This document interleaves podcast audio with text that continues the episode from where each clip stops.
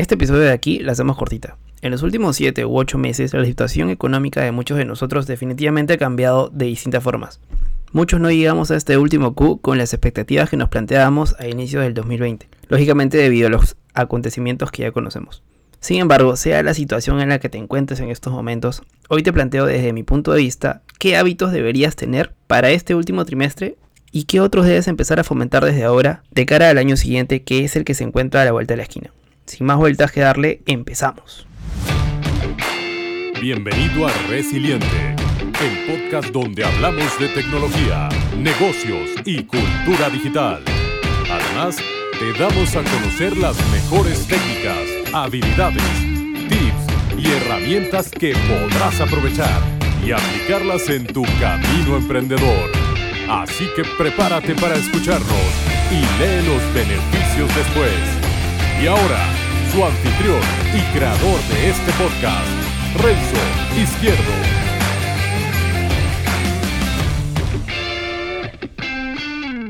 Hola y bienvenido a este tu podcast que tiene por nombre Resiliente, que desde mi humilde punto de vista trato de generar el mayor valor para tu camino emprendedor, para tu desarrollo profesional y también para el mío, porque me siento en la obligación también de aprender algo que pueda compartirse y servir aunque sea en lo más mínimo. Y como había comentado en la intro, hablamos de hábitos financieros para este último trimestre del año. ¿Qué estrategia deberíamos tomar? Y que de todas maneras ya estoy trabajando en ello yo también y te las quiero compartir. Y sí, así es. No importa la situación en la que te encuentres en estos momentos, estoy seguro que más de una estrategia que te muestro a continuación te servirán de mucho. Aquí van. La primera y la más básica de todas, y estoy seguro que sabes a cuál me refiero, es la de ahorrar. Ahorra, pero hazlo con un objetivo. Empieza por plantearte una meta de ahorro para este último trimestre. Lógicamente, esta tiene que ser con un objetivo medible, que puedas finalmente llegar a cumplirlo. Sí, así es. Ahorra, pero no lo tomes como algo cliché. Depende de ti darle la vuelta. Si analizas un poco de lo que viene de aquí hasta el cierre de año, son aproximadamente 12 semanas que faltan para acabar el año. Es decir, como unos 84 días aproximadamente. Que puedes plantearte para salvar ese monto que estoy seguro que puedes hacerlo. Cada situación mala viene como una oportunidad. Recuerda que este año las festividades no serán lo mismo. Por ende, lo que antes solías gastar para navidades y las fiestas de año nuevo será de todas maneras menor. Todos somos conscientes de la situación Así que el que este año descanses de regalos costosos por algún motivo para esa persona en especial servirá de mucho. Recuerda que la intención es la que cuenta. Antes de pasar al siguiente, si te encuentras trabajando, te sugiero poder hacer un mini presupuesto de este último trimestre. Te servirá mucho poder mapear los ingresos de los meses de octubre, noviembre y los dos ingresos de diciembre. Salvar un porcentaje de estos solamente para el ahorro. Recomiendo que una vez que recibas este pago, agarres un porcentaje entre el 25 y el 35% y lo pongas en una cuenta de ahorro. Y con respecto a tu gratificación, te recomiendo que si no tienes deudas que vienes arrastrando, consideres en tu mente que no tienes gratificación. Y pasa todo ese monto a tu cuenta de ahorro, como si no hubiera pasado nada. Solo como paréntesis, así chiquitito, si no lo tienes aún, abre una cuenta de ahorro donde tu dinero pueda rendir. Si te encuentras en Perú, recomiendo el Banco Financiero o Pichincha que rinde aproximadamente un 4.5% anual y puedes usarlo también como una cuenta de débito, es decir, no a plazo fijo y puedes retirarlo cuando lo creas más conveniente. El segundo hábito es que a partir de esta estrategia que te acabo de mencionar sobre el ahorro, pueden salir también varias otras, pero voy a tomar en cuenta lo último que te dije, sobre todo para aquellos que reciben su gratificación. Como te había mencionado, si puedes, ahorra el 100%, pero qué mejor forma de aprovechar también tu gratificación saldando esa deuda pendiente o tal vez amortizarla para bajar los intereses, ya sea de algún tipo de préstamo que hayas tenido, tarjetas de créditos, entre otros. ¿Qué mejor forma de comenzar el año disminuyendo la deuda? Y si puedes eliminarla al 100%, pues muchísimo mejor. Si te encuentras en la posibilidad de destinar un porcentaje de tu gratificación para pagar esa deuda que tienes pendiente, te recomiendo que lo hagas. Incluso te vas a sentir bien cuando lo hagas. Porque sabes que aunque al principio te cueste, reconoces que es un incremental que aprovechas para que tu deuda se reduzca.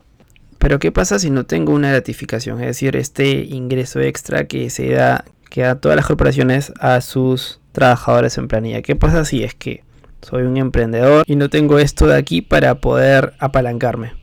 Vale lo mismo, la estrategia es la misma. A lo mejor en este momento no puedes tener un ingreso eh, extra para poder pagar esta deuda que, que vienes realizando, pero igual trata de destinar un porcentaje de tus ingresos para poder destinarlo al pago de esa deuda.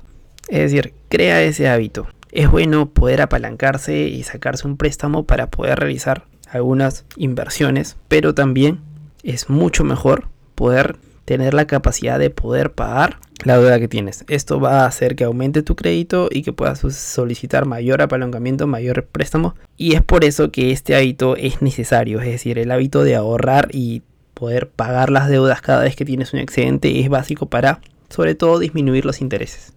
Tercer hábito, empieza por crear tu fondo de emergencia. Como dice su nombre, un fondo de emergencia es un fondo que en mi opinión toda persona debe contar frente a situaciones o motivos de imprevisto, que van desde arreglar un producto necesario para tu día a día hasta cubrir algún tipo de enfermedad o también una pérdida de un trabajo. Para no hacerla tan larga en esto y solo enfocarnos en este trimestre, te recomiendo que empieces destinando parte de tu ingreso a tu fondo de emergencia en este trimestre para que el siguiente año que viene ya tengas este hábito creado. Se recomienda que tu fondo de emergencia total cubra lo de 3 a 6 meses de gastos fijos. En lo personal, busca que tu fondo de emergencia rinda a largo plazo, tratar de cubrir al menos 6 meses de tu pago de ingreso actual, por, como había mencionado, cualquier imprevisto que tengas. Cuarto hábito, el de la inversión. Esta estrategia va por el lado de que si por la situación actual no pudiste invertir en algo en estos 7 u 8 meses, no busques hacerlo ahora, sino todo lo contrario, busca una inversión inmediata. Este sería mi consejo. ¿Cómo es eso?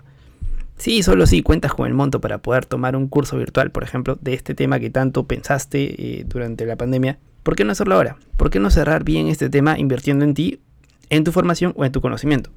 Si bien las inversiones a largo plazo son las mejores, considera que esto también es una inversión, ya que este monto que pagues va a servirte, sobre todo cuando apliques lo que has aprendido. Trata de hacerlo ya. Una recomendación, no lo hagas por rellenar tu CV, hazlo por ti. Y ya, si vienes capacitándote en un curso o algún tipo de diplomado o algo que, que ya estés inmerso, este tipo de estrategia también va. Pensar en invertir en algo que inicie o haga crecer tu esfuerzo siempre va a sumar, por lo que existen distintas formas de poder hacerlo. Solo está en poder buscar información, desde una cuenta a plazo fijo, fondos mutuos, hasta acciones entre otros que estoy seguro que ya debes conocer y te invito a que veas lo mejor que se acomoda a ti. La idea es que si es que no lo has hecho antes, tomes este último trimestre del año para al menos poder comenzar a iniciar un hábito de salvar un porcentaje de tus ingresos a inversiones. Un porcentaje recomendado es del 15 al 20%, en mi opinión. Y la quinta y más importante estrategia para este cierre de año, en mi opinión, creo que eh, resume bien lo que veníamos hablando, a lo mejor no tanto a nivel financiero, sino también a nivel integral, pero que de todas maneras implica una gran inversión. Tienes un poco más de 80 días al cierre del año para poder cultivar algo muy importante que te puede traer frutos el, año siguiente. Y esto que te explico a continuación está más relacionado con el desarrollo personal, que también es una apuesta, es una inversión. Esto va de la siguiente forma. Pon a prueba y desarrolla tus activos. No los que tienes en casa o tu empresa o emprendimiento. Hablo de los que te definen como persona, tus activos intangibles. Lo leí en un artículo de un blog muy bueno de negocios y de mindset y este es de las pocas cosas que todo emprendedor y toda persona que se dedica al negocio, ya sea de una forma independiente o trabajando para, para una empresa, que desea superarse a sí misma no debe dejar pasar. Estos son los 7 activos intangibles que uno debe aprender a cultivar y desarrollarlo y qué mejor que comenzarlo al menos en lo más mínimo en este último trimestre. El primer activo a desarrollar es el de tus habilidades, tus dones o lo mejor que sabes hacer. Dale un 1% más a cada día a este activo tuyo. El segundo es el de tus conocimientos. Aprende cada día algo nuevo, ya sea leyendo un libro, un audiolibro, una reflexión, una nueva habilidad, un episodio de un podcast o, lo que tú decidas que, que te ayude a poder generar mayor conocimiento. El activo número 3 son tus relaciones. ¿Cuándo fue la última vez que cogiste tu teléfono para conectarte con esa persona que puede generar valor a tu día? No hablo de buscar algo de los demás, sino una simple charla de unos minutos para no perder ese contacto. En estos tiempos de ahora es vital. No tienen que ser todos tus contactos de WhatsApp, basta con los que tú te sientas tranquilo y a gusto para poder hacerlo y para poder agarrar confianza. Activo número 4 es tu actitud. Los altos y bajos siempre van a suceder, pero reconocer tu propia actitud ante las cosas es un gran comienzo para al menos ser consciente que esto no puede seguir así. Tú decides. Activo número 5 es tu salud física y mental. Que no necesito hablar mucho de esto, estoy seguro que lo sabes. Tan solo sé consciente que necesitas seguir creciendo este hábito. Y si no lo estás haciendo, ¿qué esperas? No sabes lo que te pierdes. Recomendación, una caminata de 10 minutos fuera de casa no solo te ayuda a bajar algo de calorías, sino también a despejar la mente y generar nuevas ideas. Activo número 6, tu espíritu o causa de vida. No está de más reflexionar el por qué haces las cosas y qué es lo que quieres conseguir. Busca la mejor forma de hacerlo y agradecer siempre por lo que tienes mientras consigues todo lo que quieres. Y el último, el séptimo y el más importante, tu principal activo, tu tiempo. Todos tenemos las mismas 24 horas cada día. Tú decides en qué invertirlo. Recomiendo siempre seguir buenos hábitos, pero al final siempre prevalecerá lo que te acomoda más siempre y cuando sea que esté alineado con tus objetivos y con tus principios. Por ejemplo, a nivel de hábitos, como diría Gary Vaynerchuk, no se trata de cuánto duermes, sino se trata de lo que haces cuando estás despierto. Entonces, para resumir, creo que me excedí un poco, pero si se trata de generar valor, creo que vale la pena. Recuerda que son tres meses lo que te queda, aproximadamente, a lo mejor ya menos. Puede que esto de aquí ya lo escuches cuando quede menos de tres, o a lo mejor dos o un día, pero el contenido perdura. Tener un plan para cada estrategia es lo que hará el diferencial para poder afrontar tu día. No importa en qué mes sea, demos el 1% diario adicional y en un año verás que el resultado es del más del 300%. Tú decides, espero que te haya gustado este episodio. En lo que respecta a mí, algunas ya las he avanzado durante el año, pero de todas maneras, hacer este repaso sobre este último punto de los activos intangibles es necesario para poder cerrarlo y sentirme bien. Para poder cerrarlo y sentirme bien. Muchas gracias si te quedaste hasta aquí. Mi nombre es Renzo Izquierdo y, en es, y este fue el doceavo episodio de tu podcast Resiliente. Cuídate, un abrazo y nos vemos la siguiente semana. No olvides de seguirnos que estaremos en contacto y recuerda agradecer por lo que tienes mientras consigues todo lo que quieres. Vamos por más. Chau chau. Gracias por escuchar el podcast de Resiliente. Visítanos en nuestras redes y también la web a www.resiliente.com. Te esperamos.